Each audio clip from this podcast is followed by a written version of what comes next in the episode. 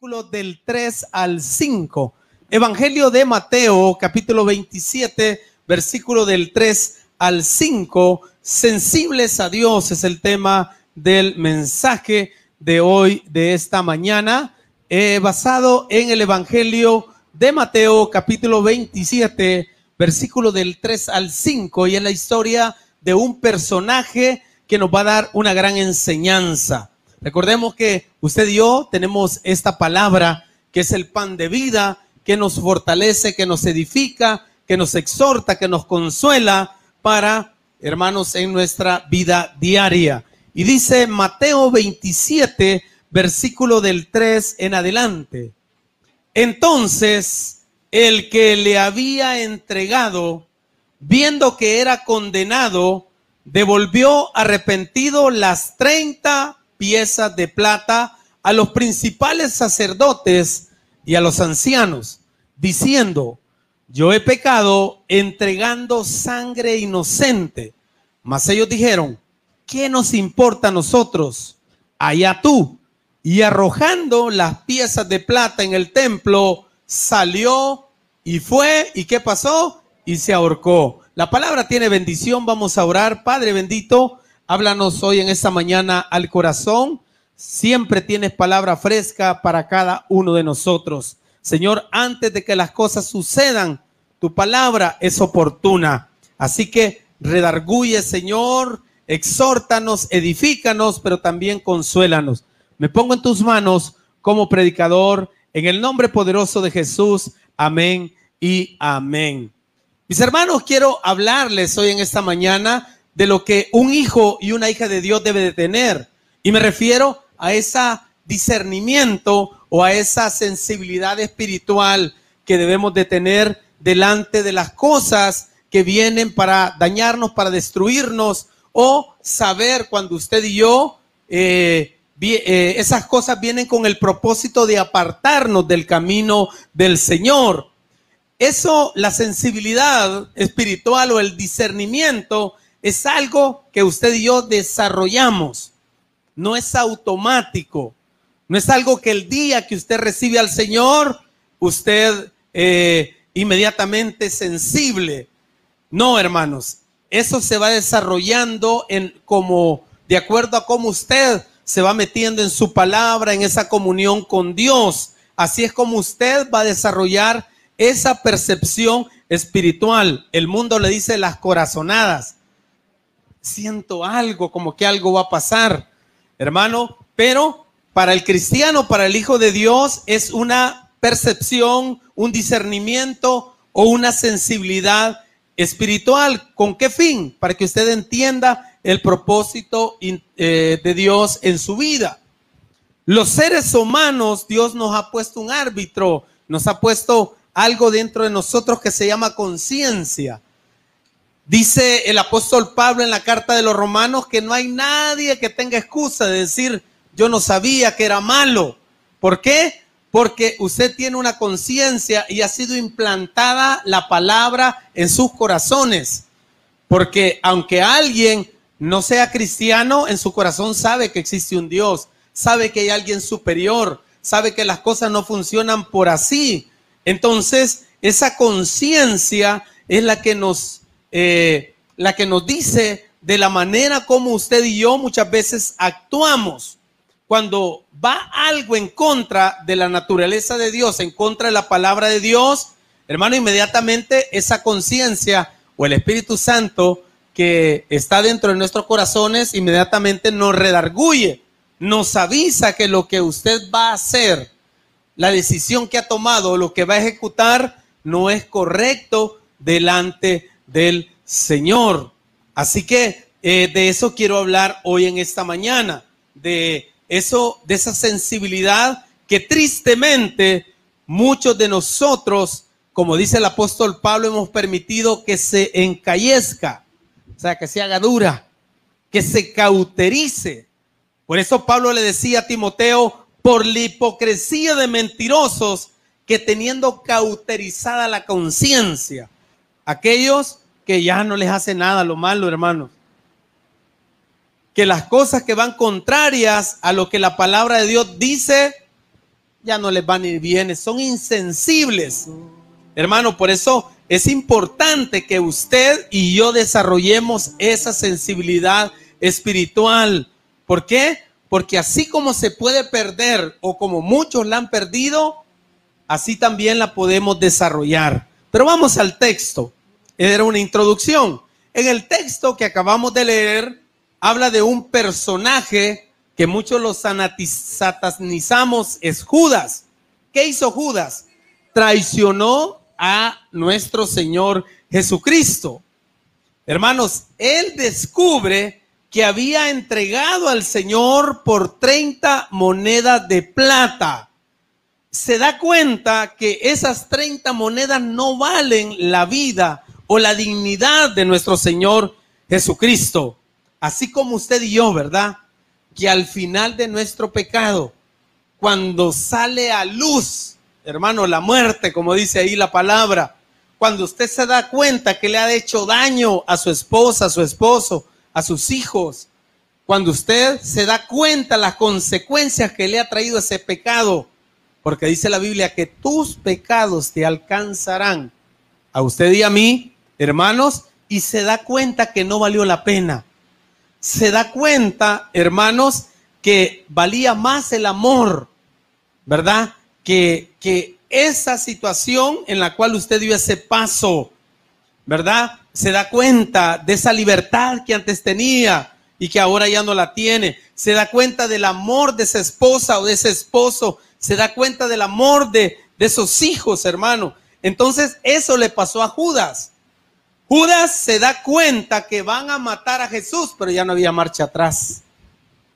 Por eso usted y yo debemos desarrollar esa sensibilidad espiritual, porque cuando vienen las consecuencias, hermano, ya no hay marcha atrás. Se las echa, esas consecuencias vienen que vienen. Y ahí Usted se da cuenta del error que cometió, que obró mal, y muchas veces queremos reparar aquello, el cual dañamos. Entonces, usted y yo actuamos como Judas, queremos devolver esas 30 monedas de plata, pero ya no se puede. Ya las consecuencias nos han alcanzado. Ya el daño ya se hizo. Ya la situación cambió. Ya no es igual. ¿Cuál es el punto? Valore lo que tiene. Valore lo que Dios le ha dado. Valore su ministerio valore su matrimonio, valore sus padres jóvenes que están acá. ¿Para qué dicen me van a llevar flores ya cuando esté muerta, verdad? Es hoy en que usted debe de honrar a su madre, en que usted debe de honrar a su padre. Es hoy que usted debe de aprovechar, joven que está aquí, las oportunidades que Dios le va a poner en su camino, porque cuando usted menos siente ya las cosas son demasiado tarde y muchos queremos devolver esas 30 monedas de plata. Y ya, hermanos, ya, ya no se puede. Entonces Judas se da cuenta del error que cometió. Se da cuenta que obró mal y quiere reparar aquellos, aquello, quiere reparar aquello que, que cuando vio que habían capturado a nuestro Señor Jesucristo, se va al templo a devolver las monedas de plata. ¿Y qué le dicen los religiosos? Allá tú, en pocas palabras, lo hecho, hecho está. Me imagino que le dijeron a nosotros qué nos importa, cómo te sentís. A nosotros qué nos importa ese dinero. Lo hecho, hecho está. ¿Por qué? Porque Judas quería regresar el tiempo, regresar y devolver ese daño que había hecho, pero ya no podía. Quizás en la idea de Judas cuando fue al templo era renegociar los términos. Eh, quizá Judas quería que devolver esa moneda porque estaba arrepentido, porque dice la Biblia que sí se arrepintió al ver que iban a matar a Jesús, al ver lo que le estaban haciendo a nuestro Señor Jesucristo. ¿Y qué es lo que terminó haciendo Judas? Se quedó sin nada, hermanos. Tiró las monedas de plata y dice la escritura, hermanos, que sale arrepentido y fue y se ahorcó terminó que quitándose la vida, así como muchos terminamos sin nuestro matrimonio, sin nuestra familia, sin nuestro trabajo, sin muchas cosas, hermano, que nos sostenían, que nos mantenían, que nos daban vida, que era la motivación para salir adelante, entonces debemos usted y yo de tener ese discernimiento espiritual. Vea las consecuencias. Muchos de nosotros, hermano, hemos sufrido las consecuencias de nuestros errores y hay consecuencias que son para toda la vida. Pero qué bueno que hoy el Señor puso esta palabra para redarguir nuestro corazón y saber, mis amados hermanos, que todavía usted y yo estamos a tiempo de no tomar esas monedas. Todavía usted y yo estamos a tiempo de volvernos del camino de donde íbamos, de todo eso que estamos haciendo en oculto que va a traer grandes consecuencias. Volvamos al texto, dice el versículo 3. Entonces Judas, el que le había entregado, viendo que era condenado, ¿quién? Jesús, condenado a qué? A la muerte, devolvió arrepentido las 30 piezas de plata a quienes, a, a quien se los había vendido, a los principales sacerdotes y a los ancianos, diciendo, mire, es bueno reconocer, ¿verdad?, nuestro pecado. Gracias al Señor, que el Señor, si usted se arrepiente de corazón, y usted viene delante de Él con un corazón contrito y humillado como David, lea el Salmo 51. Es un arrepentimiento genuino que David hace delante de Dios después de su pecado, después del adulterio cometido con Betsabé. Y no solo eso, mandó a matar al esposo, hizo tantas cosas, hermano. Entonces, hermano, eh, eh, Judas se arrepintió, también dice la escritura, porque dice el versículo 4. Yo he pecado entregando sangre inocente, mas ellos dijeron, ¿qué nos importa a vosotros? Allá tú. ¿Por qué, hermanos? Porque muchas veces así nos van a responder. Aquella persona que supuestamente nos iba a apoyar, nos iba a ayudar, aquel que, eh, eh, que usted creyó, ¿verdad? Que, que era una bendición, hoy se vuelve en contra. Hoy, hermano, eh, antes estaba a su favor, hoy está en contra. Y de la misma manera, miren, los sacerdotes, me imagino que cuando Judas estuvo negociando, todo bien bonito, ¿verdad? Todo bien tranquilo. Pero después que, que llegó arrepentido, ya no les importó. ¿Por qué? Porque habían logrado su objetivo. Por eso de estar ojo usted.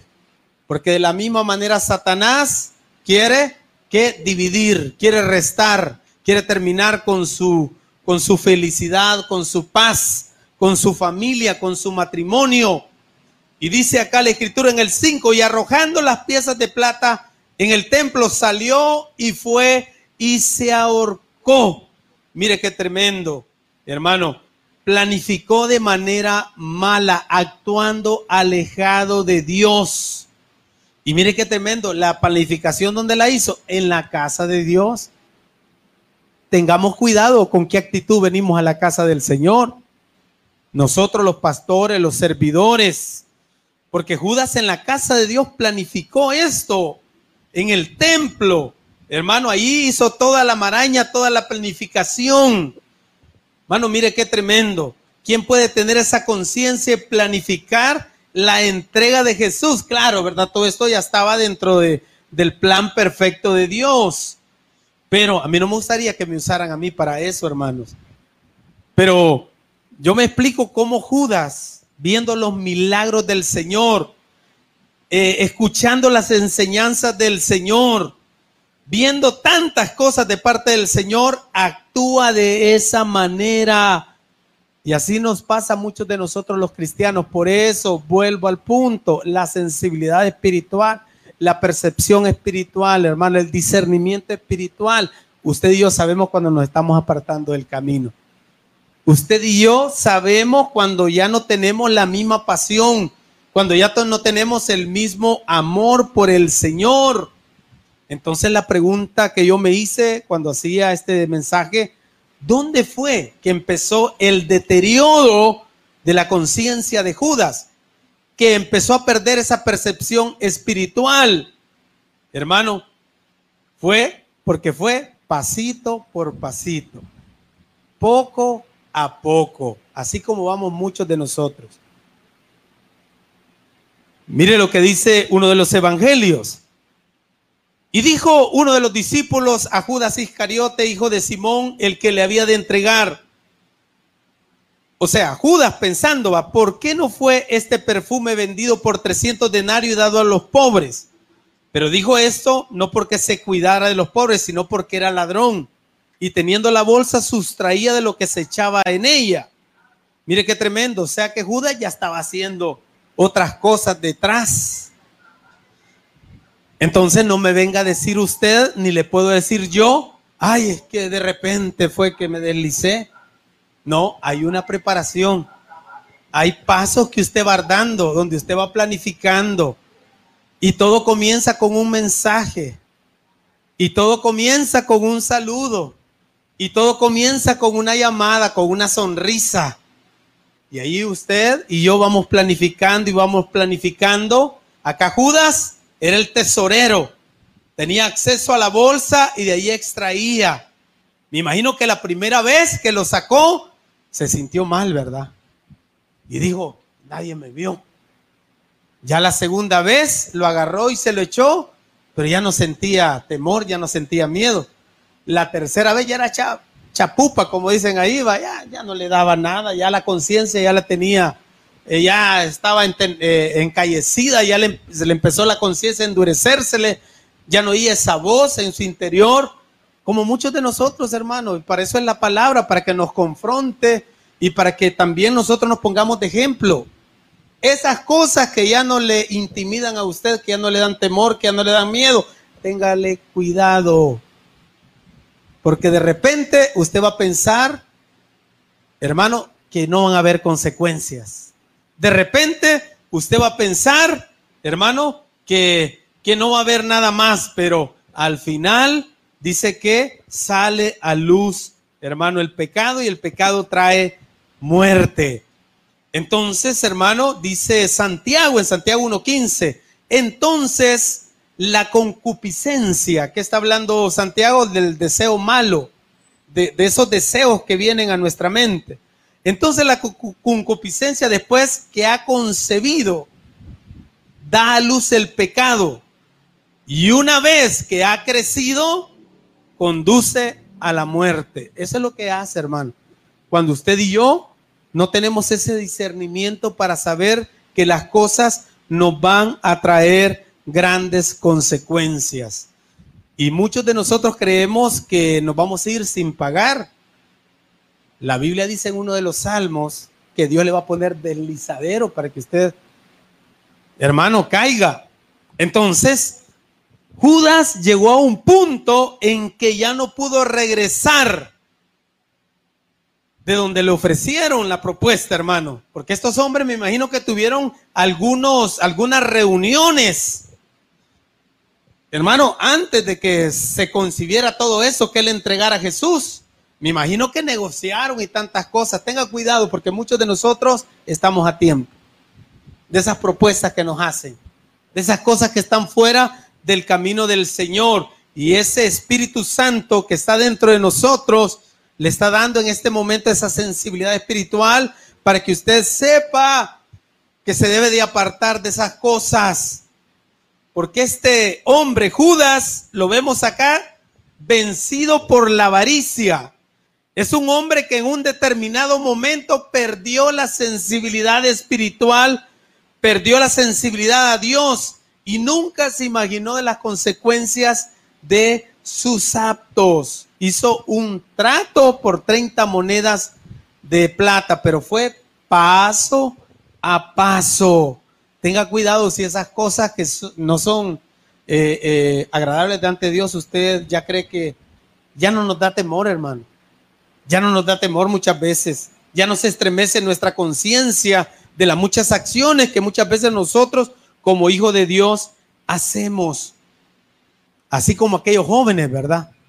Que se esconden, digamos, cuando para fumar, hermano, y van a buscar chicles o qué sé yo para que no le sientan el sabor, va después, ya les vale. Pero eso trae tremendas consecuencias, pastor, está siendo muy exagerado. Hermano, yo le estoy advirtiendo, ¿verdad? Porque como hijos e hijas de Dios, usted y yo debemos de ir creciendo espiritualmente, porque eso es lo que Dios quiere. ¿Por qué muchos de nosotros no, no, no eh, nos desanimamos en nuestro cristianismo? Porque no vemos las bendiciones del Señor, porque muchas veces somos de doble ánimo o muchas veces no queremos dejar esas cosas que nos están causando un efecto dañino en nuestra vida. Le vamos dando licencia poco a poco al pecado. Hermano, entonces, ¿en qué terminó todo esto de Judas? Terminó en tragedia, mi amado hermano. Yo me hago una pregunta cuando estaba leyendo este texto. ¿Dónde estaba Judas cuando vio todas esas cosas? Cuando Jesús, por ejemplo, perdonó a la mujer pecadora. ¿Cuántos se acuerdan? En el estudio bíblico estamos, eh, Pastor Geb exegetó esa porción de Juan 8, del 1 al 11, cuando le tiran a la mujer pecadora delante de Jesús.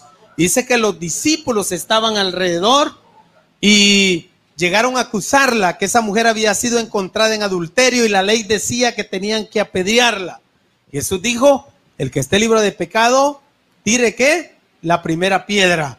Pero dice que uno a uno con sus conciencias se fueron yendo, hermanos, porque sabían que eran también pecadores. Pero ahí estaba Judas también. ¿Y qué le dijo Jesús a la mujer? Tus pecados te son perdonados. Vete y no peques más. ¿Cómo le dijo al paralítico? Vete y no peques más antes de que te venga otra cosa peor. Entonces, ¿dónde estaba Judas? Que no pensó no se dio cuenta de lo que él estaba haciendo. Entonces, hoy en esta mañana, hermanos, número uno, todo comienza en, en nuestra conciencia. Escuche a ese árbitro que le está diciendo, no, no, no, por ahí no, eso está malo. No lo ignore, escúchelo, porque, hermano, nos va a traer grandes consecuencias si usted y yo ignoramos al Espíritu Santo o esa conciencia, va a llegar un momento que nos vamos a volver insensibles y eso va a traer tremendas consecuencias para nuestra vida cristiana. Por eso le exhorto en esta mañana que usted y yo desarrollemos esa sensibilidad espiritual, porque usted ha sido puesto para hacer luz en medio de las tinieblas para ser la sal de la tierra. No hemos sido puestos como instrumentos de Satanás de ninguna manera. Somos hijos de Dios, somos santos delante de Dios. Por lo tanto, usted y yo debemos de ser sensibles a esa voz de Dios. Entonces, número uno, escuche a ese, ese sensor, esa alarma interna que usted y yo tenemos. Número dos, ¿Cómo se desarrolla esa percepción espiritual? Conociendo el carácter de Dios. ¿Cómo Dios piensa, pues? ¿Cómo, ¿Qué es lo que Dios quiere en cada uno de nosotros? ¿Y cómo lo desarrollamos? Conociendo su palabra. Por eso como pastor siempre le exhorto, conozca la Biblia. Eh, por cierto, el día de mañana lunes comenzamos el estudio del libro de Deuteronomio. Deuteronomio, ¿verdad? El, lunes, es ¿eh? tremendo libro, hermano. O sea, conozca más de su palabra. Una de las maneras de conocerla es transcribir la Biblia, escribirla, hermano. Es de tremenda bendición y así se va desarrollando nuestra sensibilidad espiritual porque usted y yo estamos conociendo el carácter de Dios, no solo que es amor, sino que es un Dios de misericordia, sino que también estamos conociendo cómo Él quiere que usted y yo caminemos. Por eso en Deuteronomio dice, aquí pongo la bendición y la maldición. Escogeos pues por donde usted y yo queremos caminar, hermanos. Entonces, eso usted lo desarrolla. Ejemplo, hermano, hay, hay mucha gente que humilla a las empleadas, y lo digo con mucho respeto, domésticas, o a las personas que muchas veces han llegado y usted le ha dado la oportunidad de vivir en la casa Hermano, ¿usted cree que Dios no se fija en eso, hermano? Si es alguien que está hecho a imagen y semejanza de Dios, entonces cuando usted es áspero con un empleado, con esa persona, incluso con, con personas que aparentemente usted le está ayudando, hermano, usted está, cuando usted lo maltrata, hermano, está hecho a la imagen y semejanza de Dios, entonces no podemos hacer así. ¿Por qué? Porque usted ha desarrollado un carácter de Dios, ha desarrollado una sensibilidad de Dios. Por eso dice el libro de Hebreos que muchos hospedan ángeles sin saberlo. Hermano, por eso usted siempre debe de tener esa sensibilidad espiritual, porque usted debe ser de bendición para todo aquel que se cruce por su camino, no para que nosotros lo, lo apartemos del camino. Entonces, ¿cómo se desarrolla?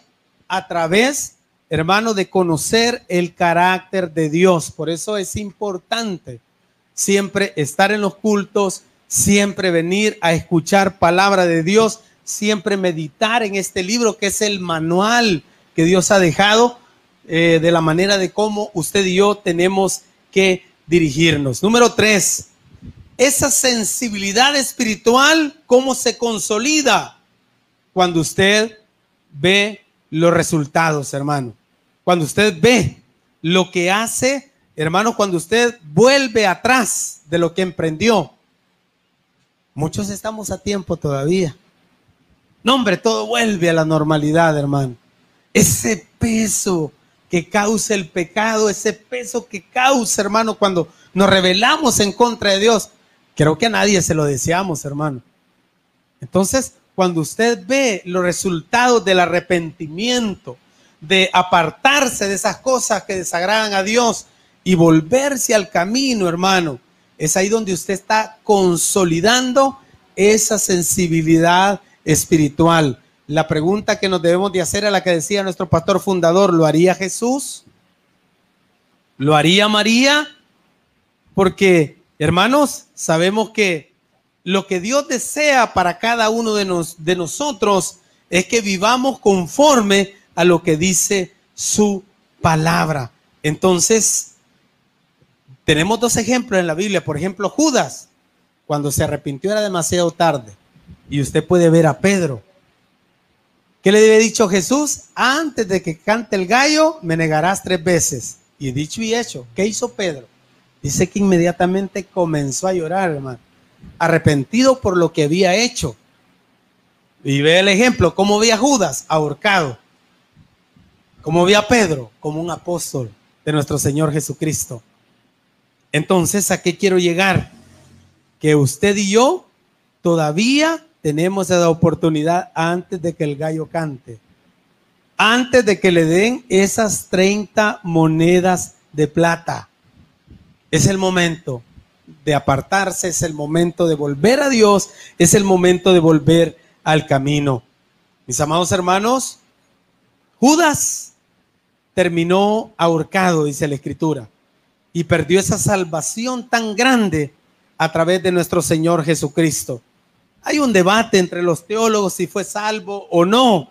Yo prefiero decir que sí, ¿verdad? Si se arrepintió tal vez de corazón, no lo dice la escritura. Pero esa sensibilidad que Judas no desarrolló y que pudo haberle hecho reaccionar es la que usted y yo debemos de tener hoy en esta mañana.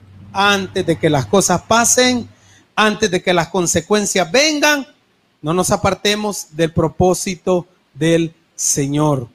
Y algunos ejemplos ya para terminar de personajes de la Biblia que tuvieron esa sensibilidad espiritual, hermano. Ejemplo, los tres jóvenes hebreos. ¿Qué le dijeron a Nabucodonosor? Aunque nos maten, no nos vamos a arrodillar delante de esa estatua.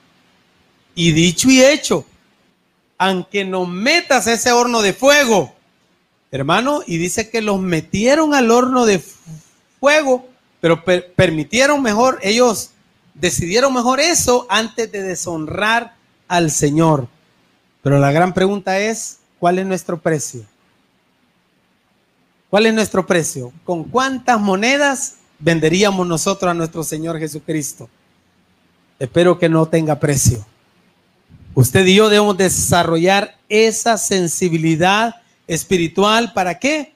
Para que vengan esas grandes cosas que el Señor tiene para nuestra vida. Termino con esto, hermano. Esta historia que acabamos de ver es una historia muy triste, con un desenlace triste. Pero esa no debe ser su historia ni mi historia. Con algo pequeñito comienza todo, dando paso a paso. Pero gracias al Señor por esta palabra, para que usted y yo podamos despertar esa sensibilidad espiritual, hermano, y dejar que Dios haga el propósito que tiene en nuestra vida y que no nos apartemos del camino del Señor antes de que vengan consecuencias a nuestra familia, a nuestro matrimonio. Valore lo que tiene. Hermano, valore lo que tiene. Es de tremendo valor sus hijos, su familia. Regálele un fuerte aplauso al Señor. Vamos a orar.